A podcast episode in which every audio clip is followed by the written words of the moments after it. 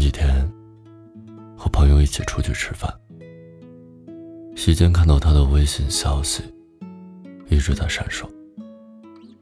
我于是开玩笑的问：“你是不是有对象了？”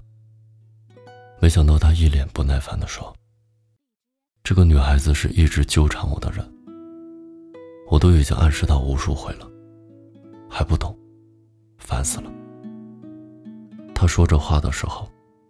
真的是一点情面都没留。当时很好奇，为什么他明明这么讨厌对方了，还是不肯拉黑他的微信？他双手一摊，很是无奈。现在的女孩子，怎么就听不懂说话了呢？我一时不知道，该说他无情，还是该说这个女孩子太傻。就算是付出真心。也要看看对方需不需要。男孩子的话，其实都是有潜台词的。一旦他们说出这些话，其实就是在委婉的拒绝你。第一句潜台词是：“你人真的很好。”发好人卡的技能，不止女孩子会，男孩子也同样精通，并且。青出于蓝。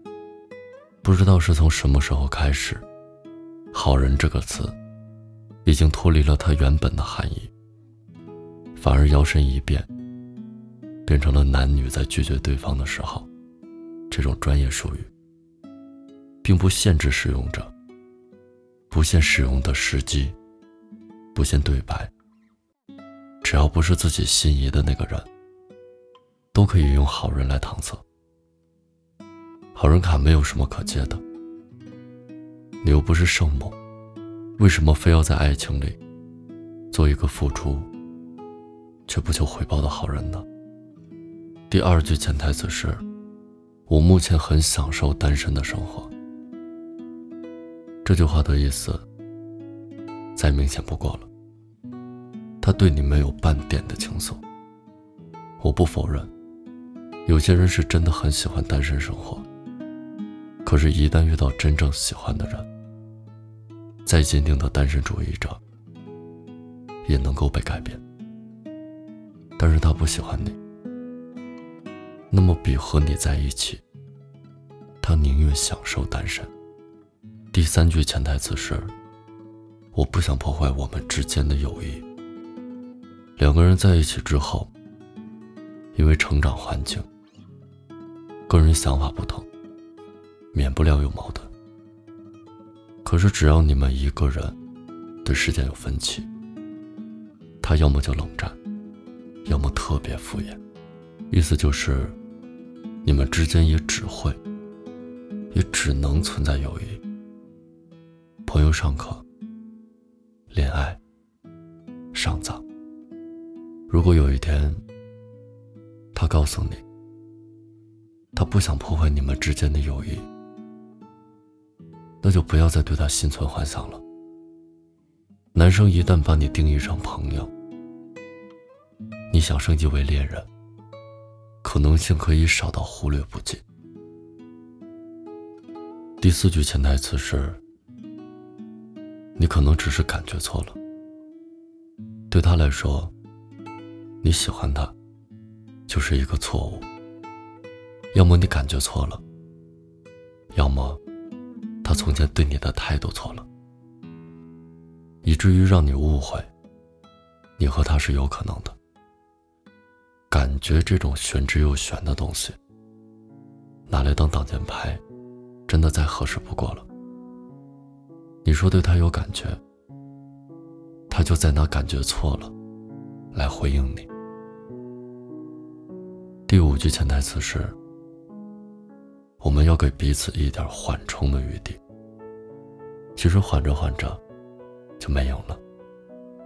你要是缓冲一下想通了还好，以后见面还能做个朋友。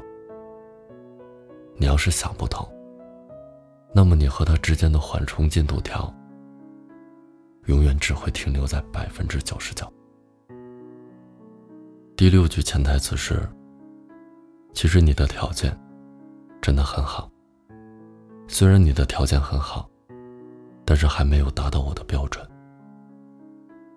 他说你的条件好，所以他配不上你。其实心里想的是，你才配不上我，我怎么可能会看上你？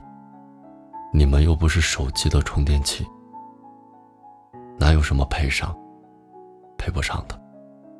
就算是手机充电器，也还有万能充电器可以适配呢。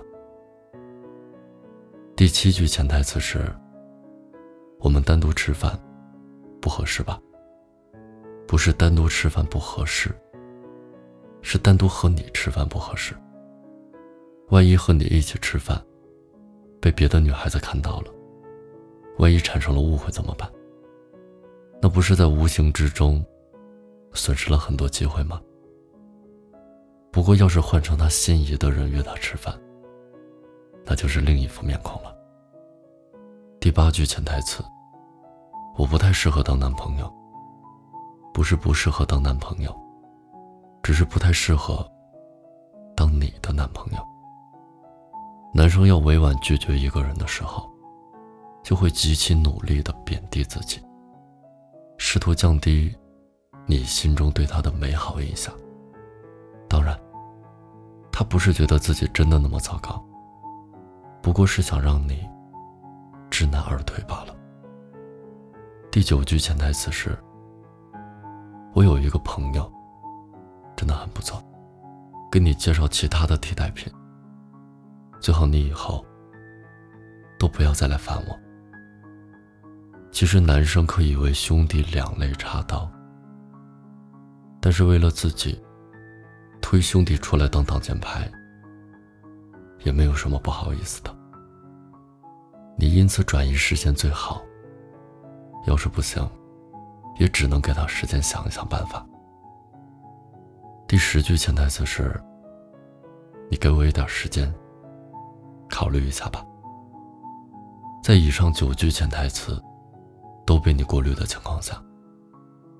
男生只能采取终结的大招了。不争取一点时间，他怎么好就这么溜掉？大部分男生说需要时间考虑，都只是在考虑怎么拒绝你。真的喜欢你，哪里有什么时间考虑呢？喜欢你的人，恨不得早点拥抱你；不喜欢你的人，只想着怎么摆脱你。想理解男生的潜台词，其实很简单。他需要你来猜他喜不喜欢你，那就是不喜欢你。有些女孩子太傻了，明明心里早就已经有了答案，却还是不死心的想要求一个结果。别傻了，他是真的不喜欢你。